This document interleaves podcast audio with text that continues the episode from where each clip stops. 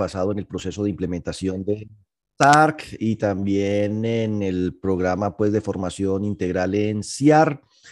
No obstante, pues quiero que sepan que el 11 de marzo repetimos el módulo de SARC, eh, pues porque hay muchas personas que les arrancan nuevas responsabilidades con el tema de la pérdida esperada debido a la circular 35, creo que es del 29 de diciembre del año pasado, que reformó la circular básica contable, no solo para dar más plazo, sino que ahora no solo las entidades de primer nivel y fondos de empleados de categoría plena, sino que también las demás entidades de nivel 2 de supervisión que prestan servicio de crédito cuenta 14 van a tener que implementar el tema de pérdida esperada. Eso sí, tienen plazo hasta el 2025.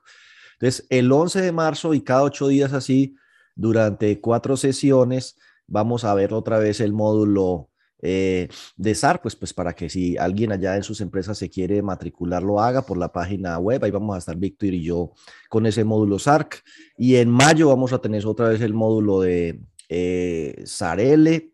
Riesgo de liquidez. ¿Cómo? Eso, riesgo de liquidez.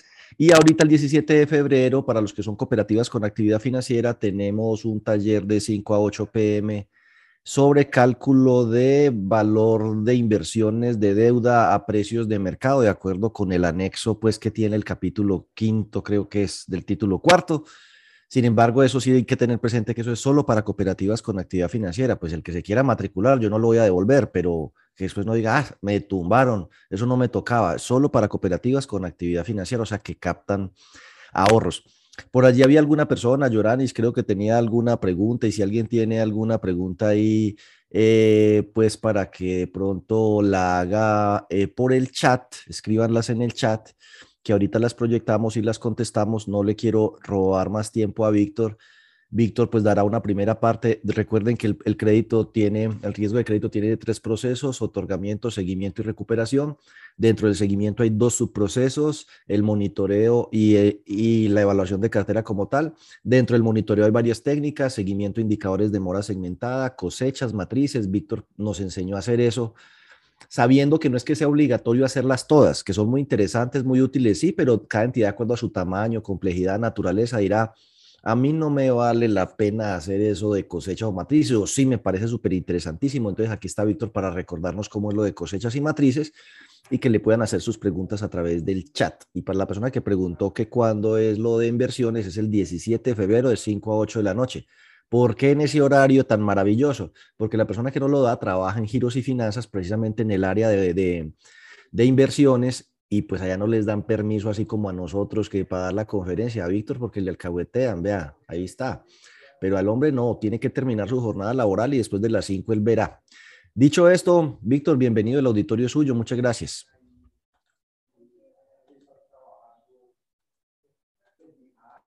Diego, muchas gracias. Muy buenos días para todos. Eh, como lo mencionaba Diego, el objetivo es que dentro de esta clínica de SARCE podamos recordar entonces temas. Eh, han habido algunas inquietudes, eh, algunas entidades, digamos, han llamado a Diego, me han llamado a mí para que de pronto recordemos algunos temas frente a lo que es matrices de transición, la parte de cosechas como lo mencionaba Diego, va dentro de la parte de monitoreo y dentro de esa parte de monitoreo eh, verificamos entonces que existen dos metodologías de las tantas que pueden existir.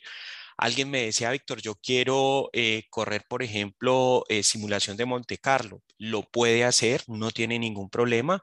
digamos que dentro de las tantas técnicas que pueden haber, están estas dos, la superintendencia lo recomienda, ya algunas entidades les han hecho requerimientos de matrices de transición y el objetivo entonces es prepararnos para eh, poder eh, realizar el monitoreo de la cartera. Dos, para en caso de que llegue un requerimiento nosotros podamos manejarlo, responderlo y poder analizar la información que nos están preguntando. En algún momento una entidad me preguntaba, Víctor, me llega un requerimiento de matrices de transición, pero no sé el tema, no sé cómo correr la información, no sé qué está sacando la Supersolidaria en Bogotá de mi entidad. Entonces, ¿cómo, cómo realizo ese tema de, de matrices de transición? Entonces, recordemos que dentro de la información y lo que nosotros observamos un poco para, para verificar el tema eh, de acuerdo a lo que nosotros eh, verificamos dentro de nuestra información y dentro de lo que estábamos eh, generando en, con respecto a lo que eran las matrices de transición. Recordemos entonces que teníamos en la parte de monitoreo, viene dentro del proceso de monitoreo en el numeral 52221, un poco para recordar. Recordemos que eh, la persona responsable de la gestión de riesgo de crédito es el que genera esta información de manera mensual y lo debe dar a conocer en el comité de riesgos. Son dos metodologías que la superintendencia recomienda entre las tantas eh, que pueden haber para realizar monitoreo a la cartera. Digamos que este viene dentro del proceso de seguimiento y control. Verificábamos dentro de las matrices de transición que el objetivo es eh, poder cuantificar la probabilidad de migración o transición entre estados de dos momentos diferentes. Eh, construíamos entonces una matriz de transición con los cierres de cartera y dentro de esos cierres de cartera verificábamos eh, dentro de la información que generábamos unas parejas ordenadas dentro de las calificaciones Diego lo mencionó ahora, eh, esas calificaciones cambiarán con el tema de pérdida esperada, la forma como estamos calculando nuestra calificación, eh, A, B, C, D o E, y que a partir entonces eh, de lo que es el segundo semestre de este año comenzaremos a contabilizar las cooperativas de ahorro y crédito, las de primer nivel de supervisión, los fondos de categoría plena. Entonces tenemos ahí una tarea y que la superintendencia entonces ya mencionó como lo decía ahora Diego en la circular 35 del, de, diciembre de 2021, entrarán entonces las entidades de segundo nivel por eso necesitamos reforzar temas. Recomendación y hago un paréntesis grande aquí. Eh, ya, ya empezaron las, las casas de software a modificar entonces eh, lo que tiene que ver con provisión individual y pérdida esperada, una recomendación muy, muy grande. Lo menciono porque ya me encontré. Nosotros tenemos, eh, digamos, LINIS y dentro de LINIS hay, digamos, unos apartes importantes que me parece, me parece eh, detallarlos importante y es el tema de las garantías para calcular la pérdida o el incumplimiento es importante que verifiquemos cómo está saliendo en el CICSES las garantías para poder entonces realizar unos cálculos, eh, digamos, acordes a lo que estamos necesitando.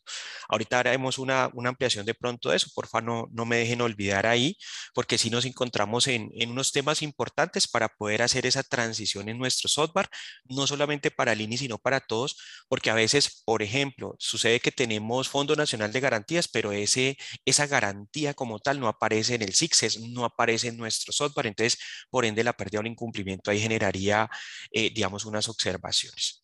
Verificamos entonces de la matriz de transición que, que mencionábamos, tenemos entonces una, una matriz de transición que era válida para unos periodos de tiempo. Tomábamos los cierres de cartera, si el crédito venía de la calificación A, pasaba a la calificación B, decíamos que teníamos un deterioro, o si pasaba de B a decíamos que teníamos entonces una recuperación importante, hicimos mucho énfasis y creo que a este punto y el objetivo, digamos, de, tener la clínica de SARC es poder también hacer un análisis y una mirada a lo que es eh, la aplicación del cálculo del default. A esta fecha, pues todos debemos de saber o al menos estar calculando, estar analizando cómo está ese punto de default al interior de nuestras entidades. Entonces, ¿Qué debemos de, encontrar o cómo encontramos ese punto de default? Tenemos entonces que ese punto de default es donde la probabilidad de recuperación, ponerse al día en las obligaciones, es menor que la de deteriorarse. Normalmente, y lo que hemos estado corriendo con Diego en todas las entidades, frente al tema de matrices de transición, encontramos que ese punto es la calificación C. Me hago entender. Todo crédito que llega a estar calificado en C tiene una mayor probabilidad de deterioro que una probabilidad de recuperación.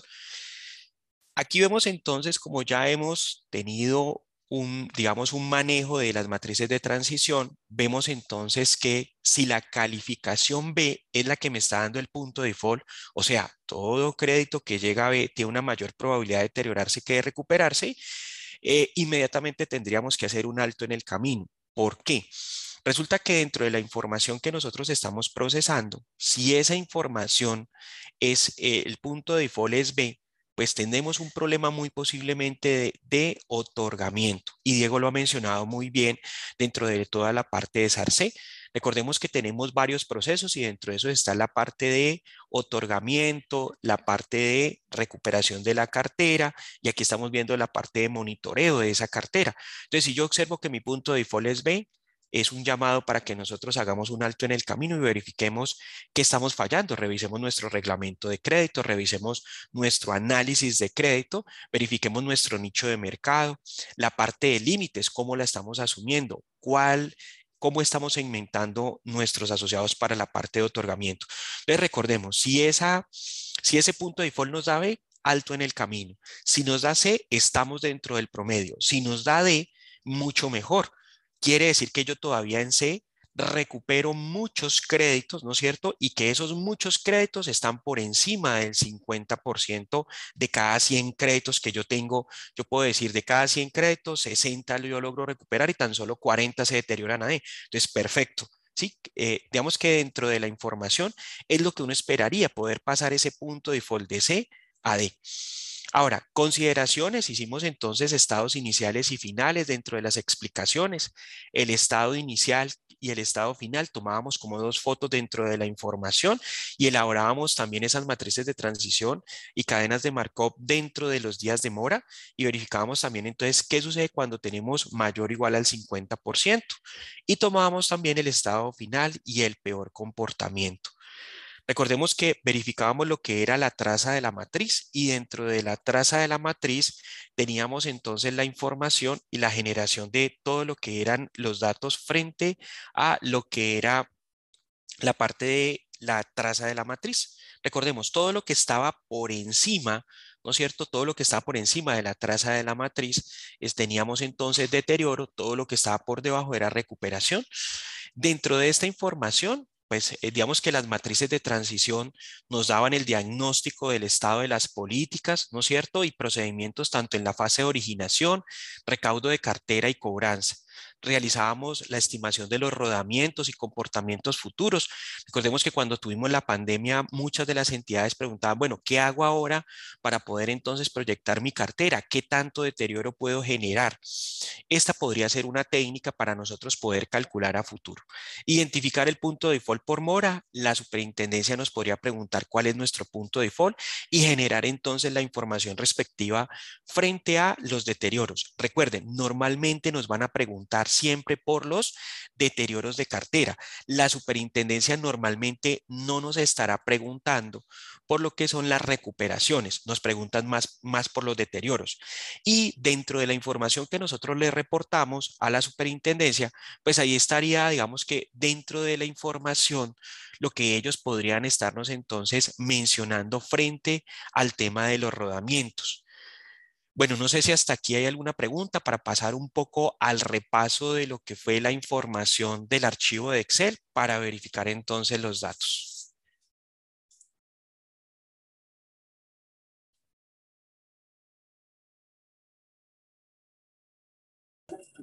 No. Ok, perfecto. Verifiquemos entonces qué elaboramos dentro de la parte de las matrices de transición.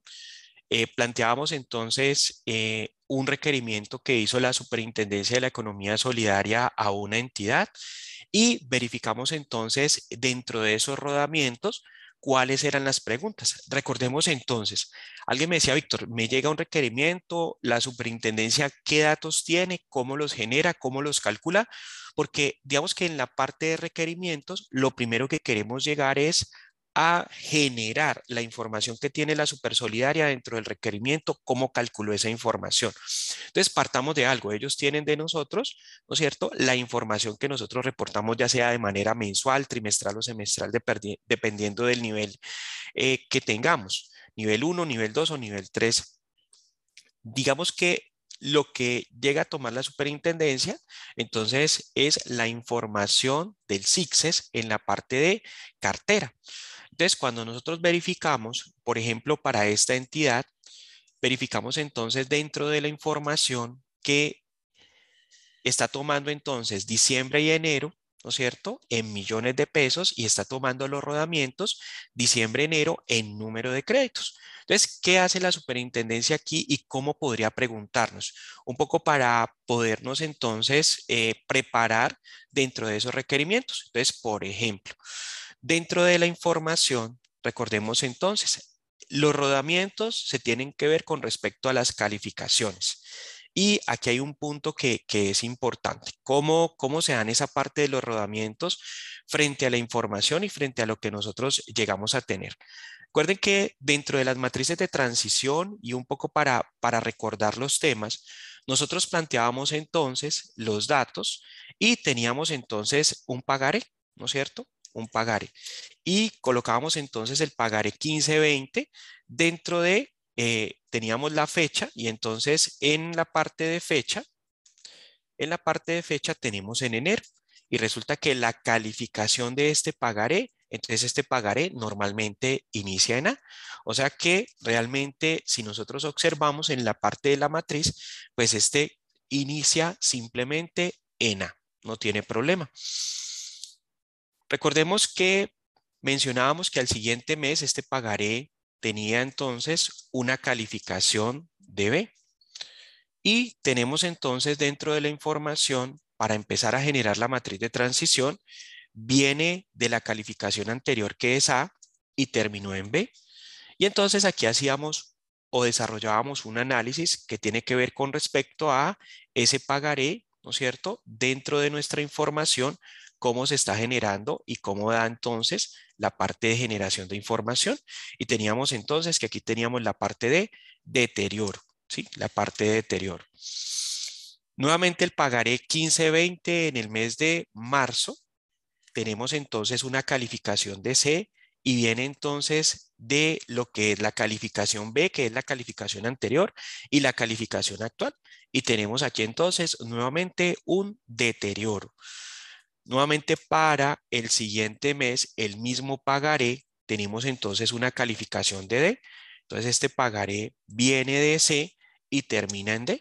Y nuevamente tenemos un deterioro. Y lo que estamos haciendo dentro de este proceso es simplemente generar un conjunto de parejas ordenadas con respecto a las calificaciones a medida que estamos teniendo, ¿no es cierto? El mismo número de pagaré ¿sí? ordenado por fecha. Y eso era algo importante de lo que hacíamos dentro de nuestro proceso.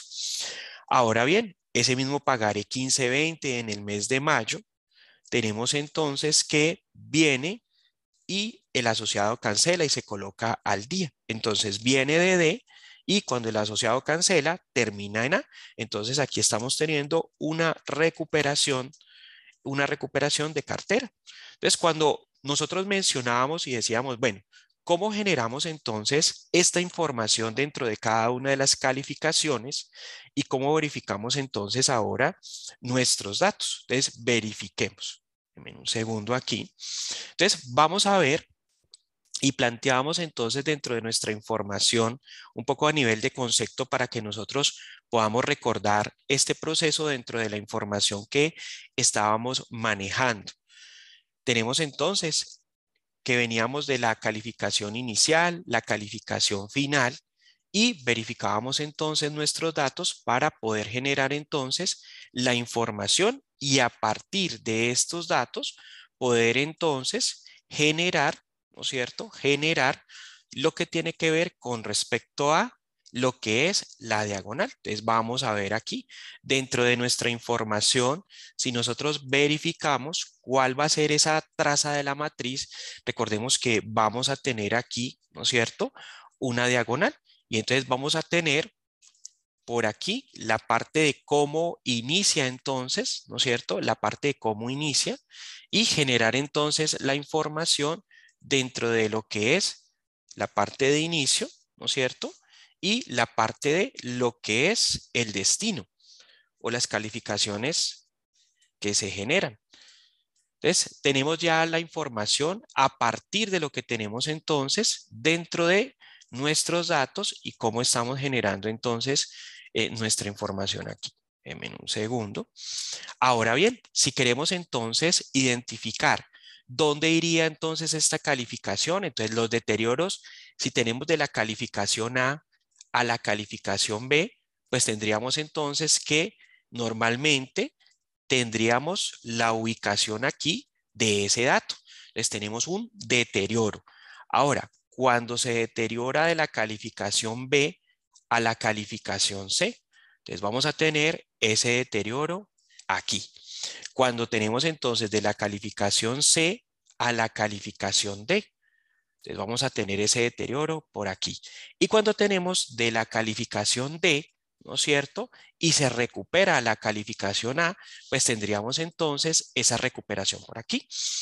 Eso mismo nos verificará la superintendencia. Recordemos que nos tendrá más en cuenta la información dentro de los datos, ¿no es cierto? Dentro de los datos y nos evaluará más los deterioros que las recuperaciones. Entonces, quiere decir, en un segundo aquí, quiere decir que la superintendencia dentro de los requerimientos nos estará preguntando por esta franja de color rojo. Y nos preguntará entonces en número de créditos y en saldo. Entonces, aquí, por ejemplo, nos puede decir, mencione entonces de estos 33 créditos que se están deteriorando de AB que le suman 140 millones, ¿cuáles han sido las estrategias para recuperar esa, esa cartera? Por aquí tenemos entonces 13 créditos que se le deterioran de B a C y verificamos entonces que suman 46 millones de pesos.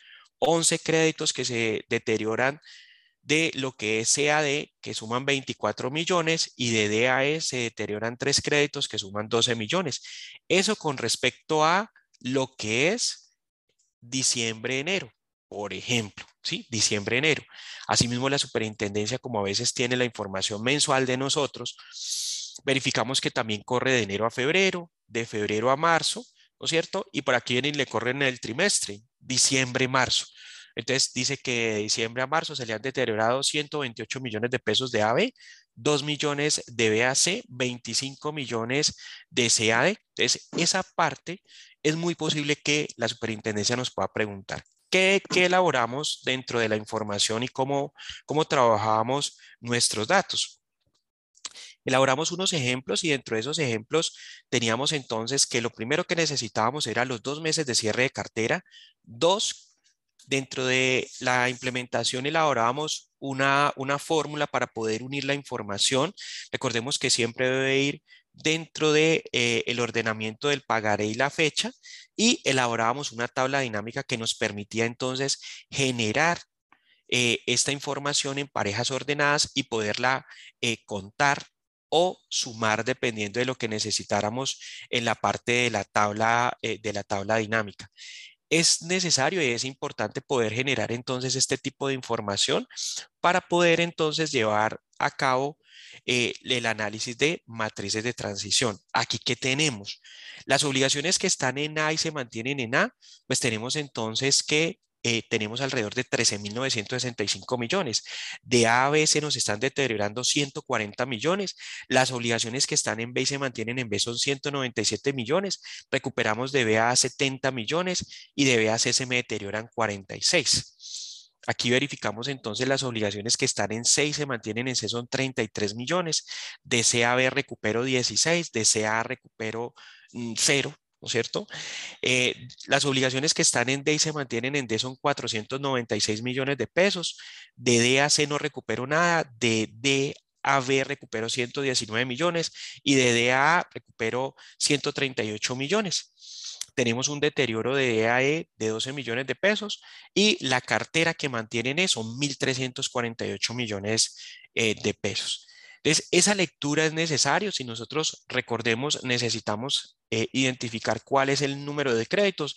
Sencillamente en la tabla dinámica, pues cambiaremos eh, la parte de suma por recuento y verificaremos entonces dentro de la información cuántos, ¿no es cierto? Cuántos créditos tenemos entonces en la parte de deterioro. Verifiquemos aquí, denme un segundo, cambiamos por aquí el formato estilo de millares y verificamos entonces las obligaciones que se mantienen en A son 2050, de A a B se me deterioran 33, de B a C se me deterioran 13, de C a D se me deterioran 11 y de D a E se me deterioran 3.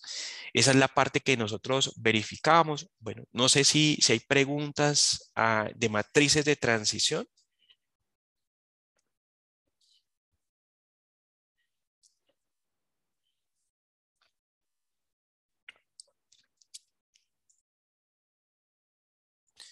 Por aquí Fernanda nos pregunta que si ahí se puede decir cuál es el punto de default. Bueno, Fernanda, digamos que cuando nosotros evaluamos, veíamos dos técnicas eh, para nosotros poder eh, replicar la información de, la parte de, del requerimiento de la super y esta parte es requerimiento de la super. Dos, elaboramos entonces para elaborar ese punto de default, lo generábamos entonces con toda la, información. Ustedes me preguntan, Víctor, ¿cómo hago para generar entonces mi punto de default? Recomendación, elaborarlo con toda la parte de lo que es el histórico. Entonces, me hago entender. Cuando nosotros tenemos información, verifiquemos acá, por ejemplo, este otro ejemplo.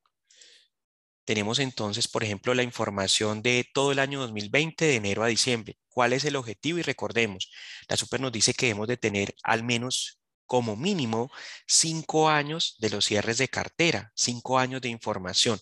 Si nosotros verificamos la tabla, la tabla dinámica, recopila entonces aquí 12 meses simplemente para efectos de lo que es eh, el ejercicio, pero al interior de nuestras entidades deben haber cinco años.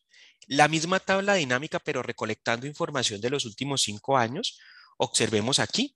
Nosotros tenemos entonces las obligaciones que están en A y se mantienen en A son el 98.5, se me deterioran 1.4 de AB, pero vamos entonces aquí inmediatamente.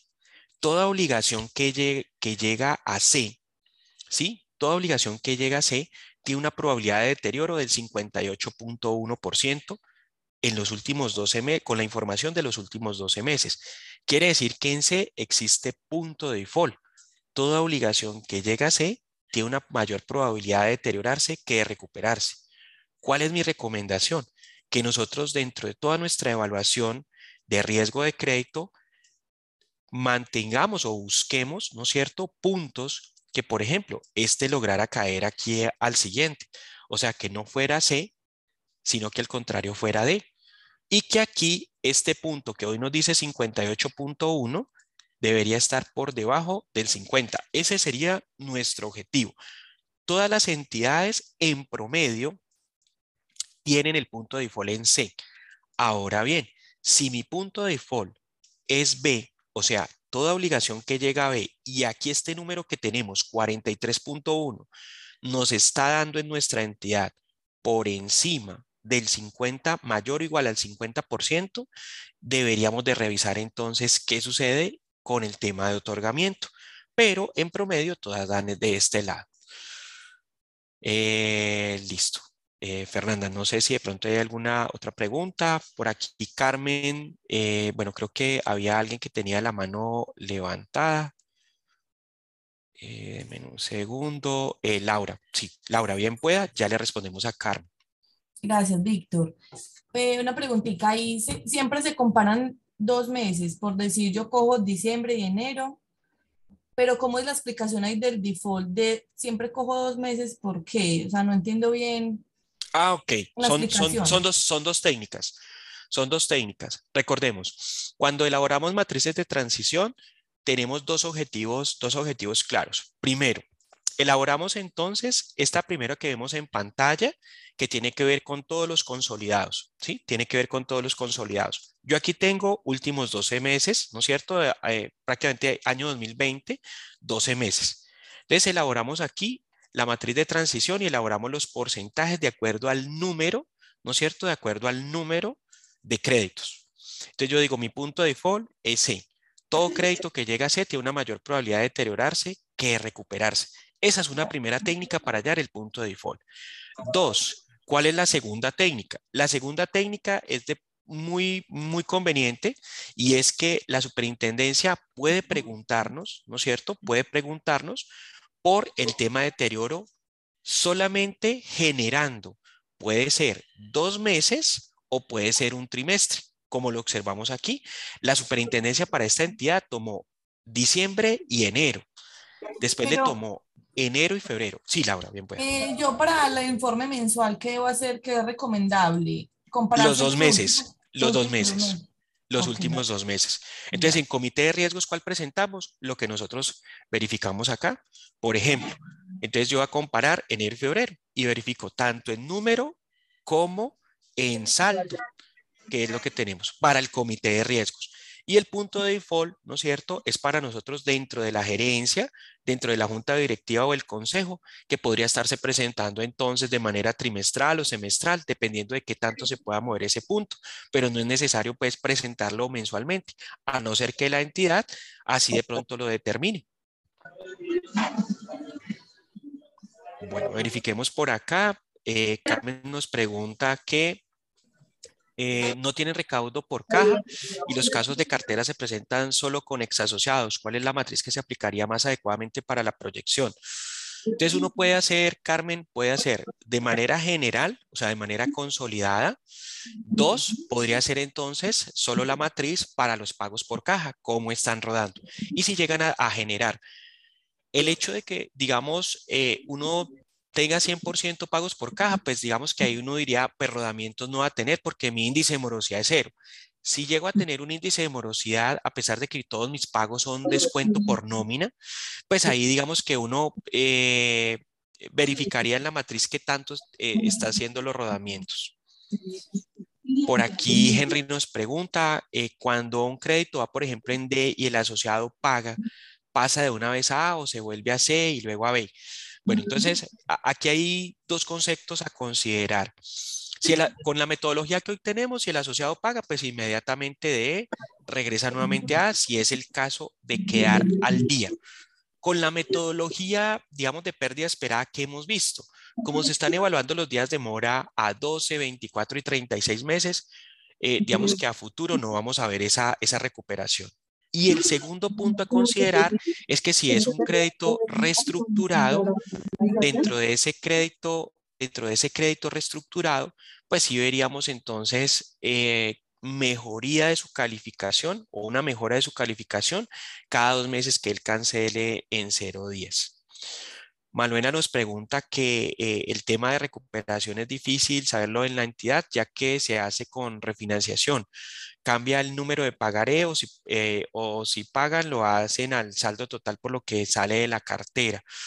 Eh, sí, sería un tema, un tema un poco complejo. Yo le recomendaría a Manuela un poco elaborar la matriz de transición por asociado. Me hago entender eso no, lo hemos explicado, pero aplica la misma técnica.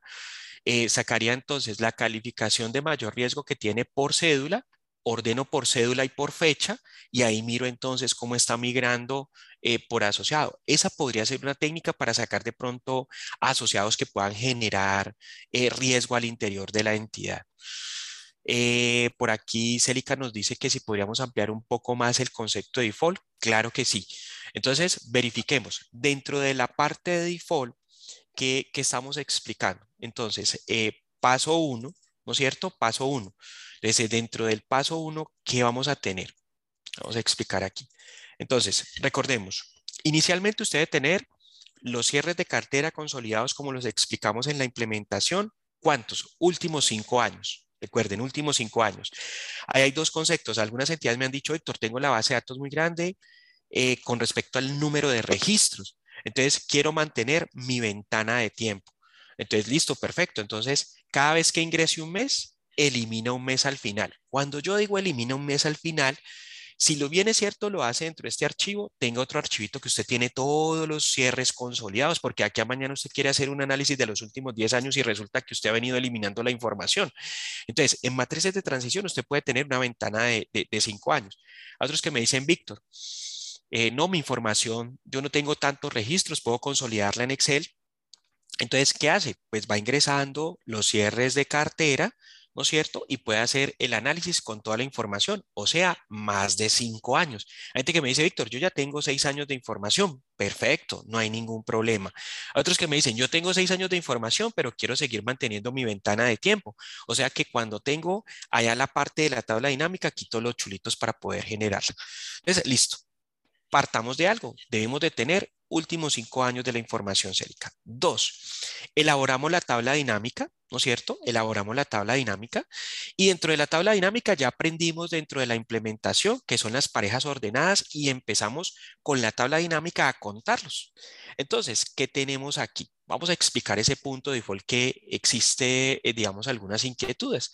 Entonces, las obligaciones que están en A, ¿no es cierto? Las obligaciones que están en A y se mantienen en A, tenemos entonces 4.347 obligaciones. Entonces, miremoslas aquí, miren.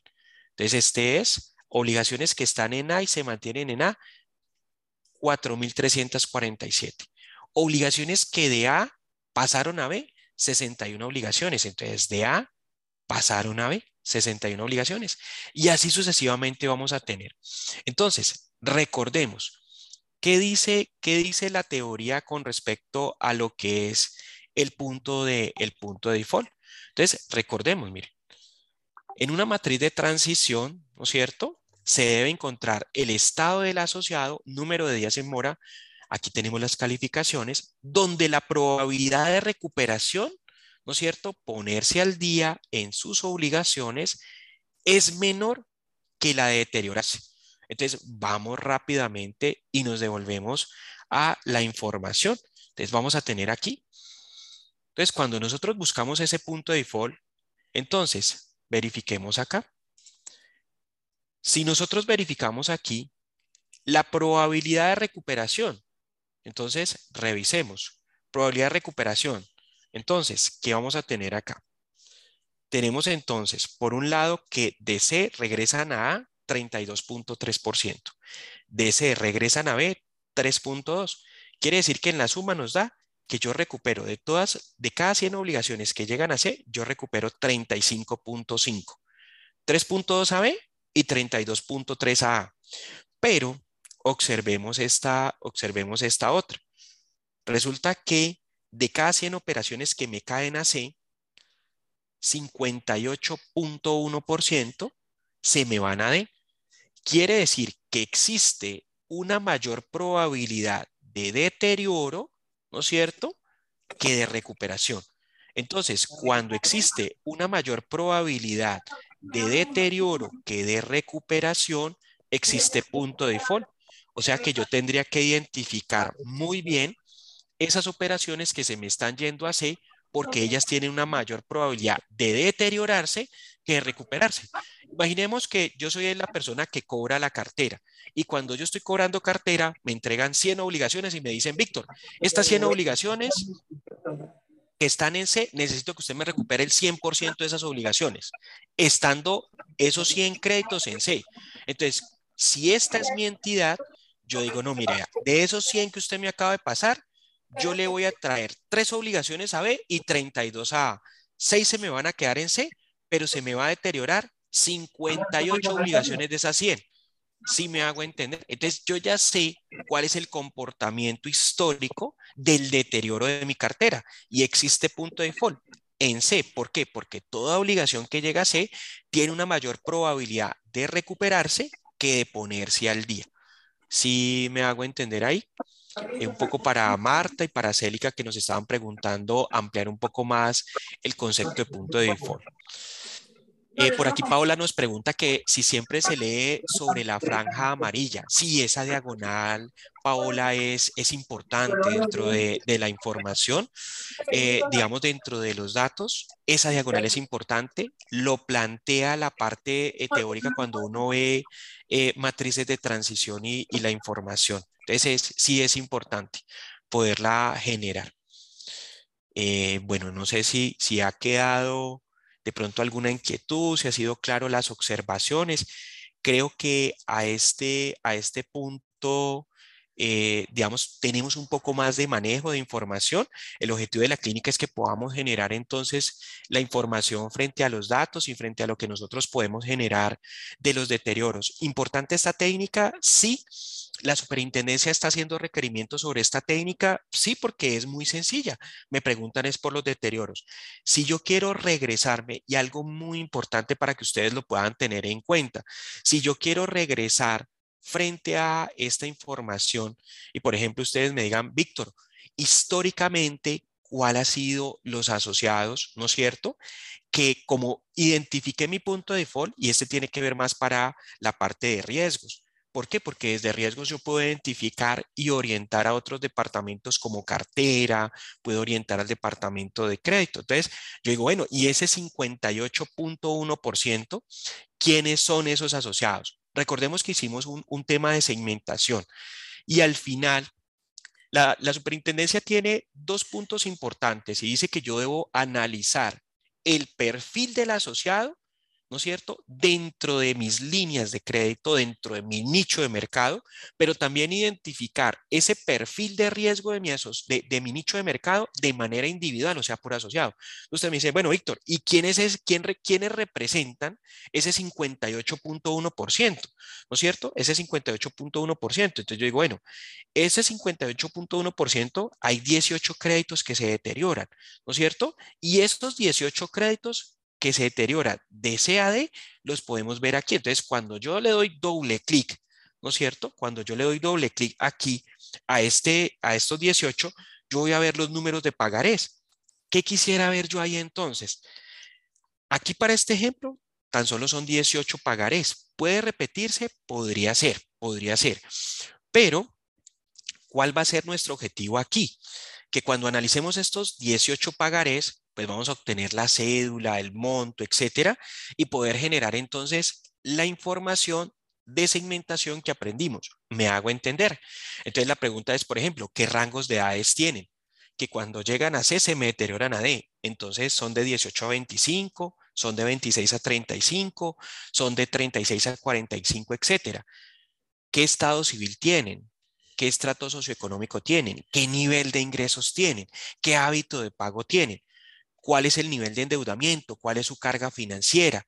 Entonces, es importante que a partir de ahí, de no solamente quedarnos con encontrar el punto de default, sino poder discriminar en una segmentación a nivel que nosotros somos los encargados de, de, la parte de riesgo de crédito, poder analizar y decirle entonces al área, al área de otorgamiento, ¿no es cierto? A la parte de análisis de crédito, en fábrica de créditos, poderle decir, mire, eh, la gente analicé y todos los asociados que se, que, se deterioran y que generan un punto de default de CAD son asociados de 18 a 25 años, solteros, viven en casa familiar, tienen un tipo de contrato prestación de servicios, tienen un nivel de endeudamiento más de 20 veces su ingreso. Entonces ya tiene unas características por haber segmentado la base de datos y esa segmentación la vimos dentro de la parte de la generación de, la implementación.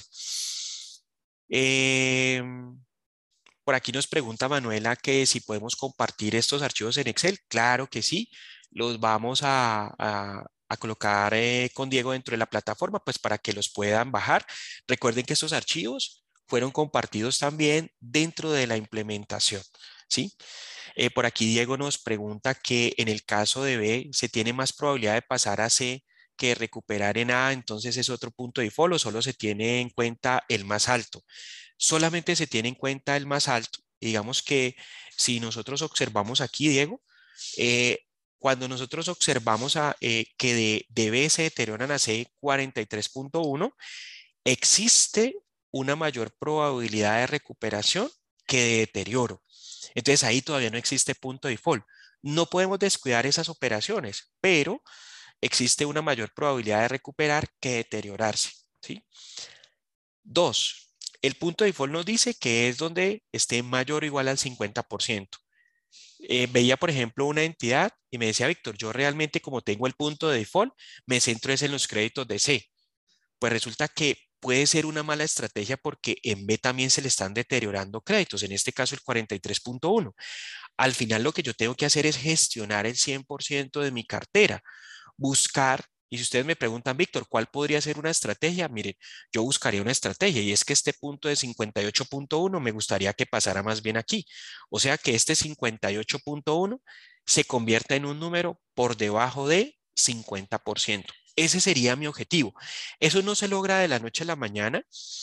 tiene que ver con cambios en el análisis de crédito con respecto a poder restringir de pronto algunos nichos de mercado como asociados que de pronto presentan moras o si estoy tomando esos riesgos, pues que yo sea consciente. Recordemos que vamos a, a tener un cambio de estructura con respecto a lo que es pérdida esperada.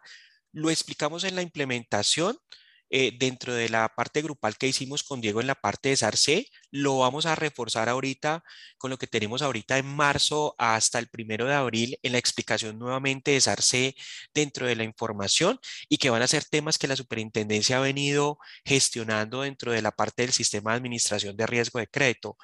Nuevamente, y aquí amplío un poco la información importante, yo les recomiendo el primer paso porque en este momento estamos, digamos, eh, implementando todo lo de pérdida esperada en el software y el primer paso y no solamente con, eh, en la entidad donde yo trabajo, que, eh, que es Solidarios, sino dentro de las otras entidades que de pronto a veces me llaman y me dicen, Víctor, ¿cómo te parece que estoy calculando pérdida esperada?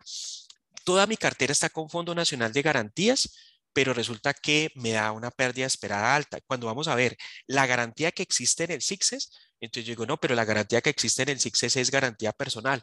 Ah, pero Víctor, es que todos mis créditos son eh, garantía, Fondo Nacional de Garantías o CONFE. Entonces, sí, pero si no están marcados los créditos ni en el software ni en el SIXES, tenga en cuenta que cuando la superintendencia nos calcule la pérdida esperada para verificar la información, no nos concuerda. Entonces, paso número uno, verifique cómo le están saliendo las garantías en el cierre de cartera, cómo las tiene marcadas en su software. Dos, cómo le están saliendo las garantías marcadas en el SIXES en el archivo de cartera, porque así es como nos va a leer la superintendencia. Eh, miremos por acá. Eh, Caterina nos pregunta que si estas charlas quedarán en la plataforma con las sesiones del año pasado. Bueno, ahora Diego nos, nos hará la explicación de, cómo vamos a, generar estas sesiones para que ustedes puedan acceder a ellas. Eh, bueno, verifiquemos aquí con Manuela, vamos a compartir los archivos. Bueno, creo que no hay más eh, inquietudes por, por el momento. Eh, bueno, me gustaría saber cómo les ha ido dentro de, de, esta parte de implementación de las matrices de transición, qué les ha dicho el comité de riesgos, cómo analizan el comité de riesgos, cuál es nuestra recomendación, capacitemos al comité de riesgos, ¿sí? Capacitemos al comité de riesgos. Muchas de las entidades nos han pedido el servicio de lo que es capacitación a los comités de riesgos. Con Diego eh, hemos tenido entonces capacitaciones frente a lo que es la información de la capacitación de los comités de riesgos. Recordemos que el año pasado eh, Diego hizo entonces toda la capacitación con todo el tema de comités de riesgos, no solamente en el tema de SARCE, sino de, de, manera general. Recordemos que este año nuevamente, ¿no es cierto? Podemos entonces capacitar al comité de riesgos porque tenemos cambio de pronto de los integrantes, porque tenemos cambios en las juntas directivas o en los consejos. Eh, Diego ya nos contará ahora de pronto cuándo está esa capacitación lista para el tema de capacitar a los comités de riesgos. Importante porque a veces llegamos nosotros a los comités de riesgos frente a eh, esas reuniones que hacemos mensualmente y el comité de riesgos no tiene el conocimiento para eh, de pronto entender la información que estamos presentando en ese momento. Entonces, Pieza clave, capacitar al comité de riesgos. Recordemos que se le ha dado eh, apoyo eh, dentro de las implementaciones, se capacitó a las juntas directivas y a los consejos de administración y creo que es momento también de reforzar este año la capacitación con los comités de riesgos y ahora Diego nos comentará para cuándo tenemos la capacitación con los comités de riesgos para que eh, se puedan entonces inscribir también esa capacitación con sus comités pieza clave importante, el integrante de comité de riesgos, lo que hemos observado de pronto es una persona de junta directiva, de consejo, no tiene de pronto todo el conocimiento, pero de nosotros también está de nuestra parte poderlos capacitar al interior de nuestras entidades. Eh, por aquí Harold nos pregunta que cuándo se debe realizar la aplicación de, de este sistema para, para los de segundo nivel. Eh, Harold, recordemos que la superintendencia por ahí nos tiene que eh, aclarar un tema para el tema de pérdida esperada. Dejó en el cronograma diciembre del 2024, pero más abajo coloca una observación que debe comenzar a calcularse enero del 2023. Quiere decir que para los de segundo nivel van a tener todo este año para condicionar el software, para hacer pruebas. Eh, alguien me, me, me hacía la observación y me decía, Víctor, yo voy a esperar que eso esté en el software. Sí, y la pregunta es, ¿usted cómo lo va a revisar que en el software le esté quedando bien? ¿Qué, he observado entonces ahorita con los software y ahorita que estamos implementando ya no en el tema de Excel, sino en el tema de software? Que uno debe tener la información de Excel para poder comparar. Dos, debe entender el proceso, porque el proveedor de software dice, ¿qué pasa si usted no tiene en cuenta los aportes 100%? ¿Qué pasa si los tiene al 70%? O como me dijo una entidad, yo no tengo en cuenta los aportes para el cálculo de provisiones porque nos gusta hacer un valor de provisiones adicional. Entonces, ahí es necesario mm, tenerlo muy presente. Eh, ahorita, Libardo, ahorita Diego nos cuenta eh, eh, la capacitación al comité de riesgos para enviarles a todos la, cotización si están interesados dentro de la parte de, comité de riesgos y la información. Eh, por aquí Diego nos escribe que consultemos entonces en la página de Diego Betancourt para capacitar los comités de riesgos. Importante para nosotros desde la parte eh, de información y la parte de lo que tiene que ver con respecto a nuestro comité y como encargados de, riesgo de crédito, sí, es importante poderlo generar. Eh, bueno, no sé si, si, hay, si hay alguna, alguna otra pregunta, verifiquemos por acá, denme un segundo, por favor. Eh, ¿Cuáles son las etapas que deben implementarse para todos los eh, fondos de nivel 2 hasta hoy? Recordemos que deben implementar pero con respecto a nivel 2, verifiquemos que en pérdida esperada debemos estar listos para enero del 2023 con pérdida esperada. O sea que tenemos esta, esta información para poderlo generar. Aquí Diego nos está mostrando, ¿no es cierto? Eh, la parte de costos para eh, lo que tiene que ver con respecto a, la capacitación de comité de riesgos. Víctor. Bueno, sí. Qué pena, una preguntita rápida.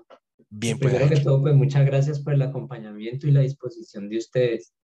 Eh, que, quería que me confirmaran una cosita. Yo tomo entonces para arrancar a hacer las matrices los informes que he mandado en SIXES de cartera, ¿cierto? Y el objetivo general de esos informes es coger dos meses y ver cuántos créditos tengo y en qué calificaciones los tengo para empezar a compararlos y ver cómo se van yendo en esos cinco años, cómo se van yendo en el tiempo. Ese es el rodamiento, ¿cierto? Ese, en términos generales es el... En términos generales, sí, Henry, ese es el rodamiento. Ahí digamos que dentro de ese rodamiento de la información de los últimos cinco años, lo primero que uno calcula es el punto de default. Dos, dentro de esos mismos rodamientos, como ya tiene la información consolidada, ahora saque solamente la información de los últimos dos meses y verifica entonces en los dos meses qué tanto le rodaron. La superintendencia también a veces le, le elabora los rodamientos, por ejemplo, en trimestres. Entonces, por ejemplo, mire que a la entidad le tomaron diciembre con marzo, por ejemplo. Entonces, eh, ese podría hacer un segundo análisis. ¿Qué se presenta al comité de riesgos? Realmente el análisis de los últimos dos meses. Pero nosotros como encargados de, riesgo de crédito, me, me, incluyo porque yo soy el director de riesgos de acá la cooperativa, ¿qué hacemos? Pues verificamos, por ejemplo, punto de default, verificamos último trimestre cómo nos fue, un poco para retroalimentar a cartera cómo nos está yendo en la recuperación y cómo generar esa información dentro de la parte de otorgamiento.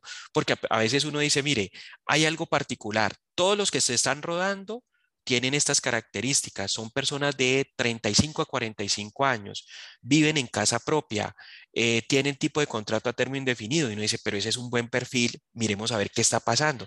Ah, puede ser que los estemos sobreendeudando, ¿no es cierto? Esa, esa, esa explicación, Henry. Listo, Víctor, muchas gracias. O sea que cuando me dicen, por ejemplo, diciembre y marzo, es corte a diciembre, corte a marzo. Correcto. Ok, gracias, Víctor, muy amable. Bueno, con mucho gusto. Bueno, no sé si, si hay alguna otra pregunta. El objetivo es que eh, dentro de estas clínicas que estamos haciendo de SARCE, para la próxima expliquemos la parte, dentro de ocho días, la parte de cosechas. Existen ahí algunas inquietudes eh, dentro de la parte de cosechas.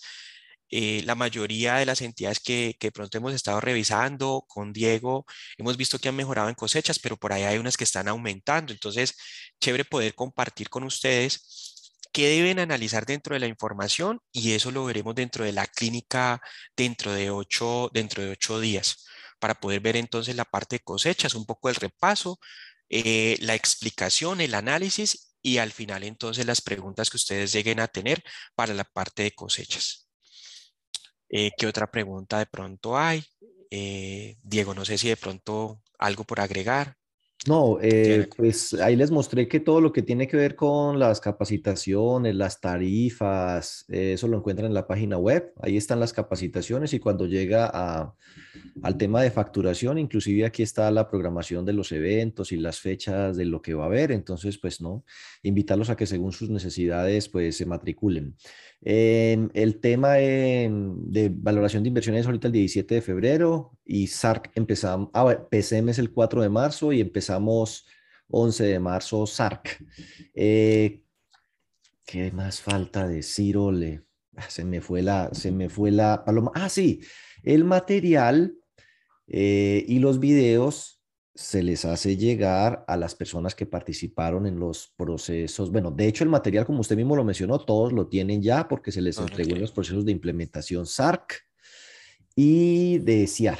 Pero si a alguien le falta algo de ese material, pues porque se le perdió algo, pues nos puede escribir y se le va a enviar.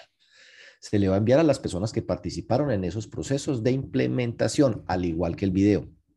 Eh, los demás, si por algún motivo no participaron, pues ahorita en marzo arrancamos el 11. Entonces, bienvenidos. Y a usted, Víctor, muchísimas gracias. Nos vemos dentro de ocho días y a todos. Bueno, que estés muy bien. Hasta luego. Feliz mañana. Hasta luego. Gracias. Feliz día. Feliz mañana.